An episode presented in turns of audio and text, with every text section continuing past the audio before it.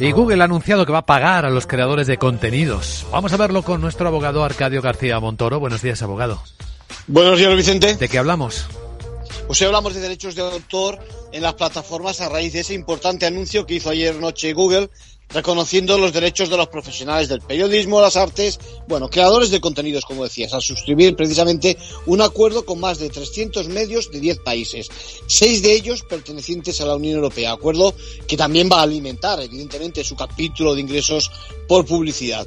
Empieza a cerrarse así un ciclo marcado por el mandato de las directivas europeas y que se veía venir tras los movimientos en Australia, Brasil, Canadá, Alemania. Bueno, a fecha de hoy no se conoce la remuneración exacta, ni tampoco si España ya ha entrado en el pacto. Por cierto, la Comisión de los Mercados de Estados Unidos, la SEC, está investigando a Elon Musk, ¿no?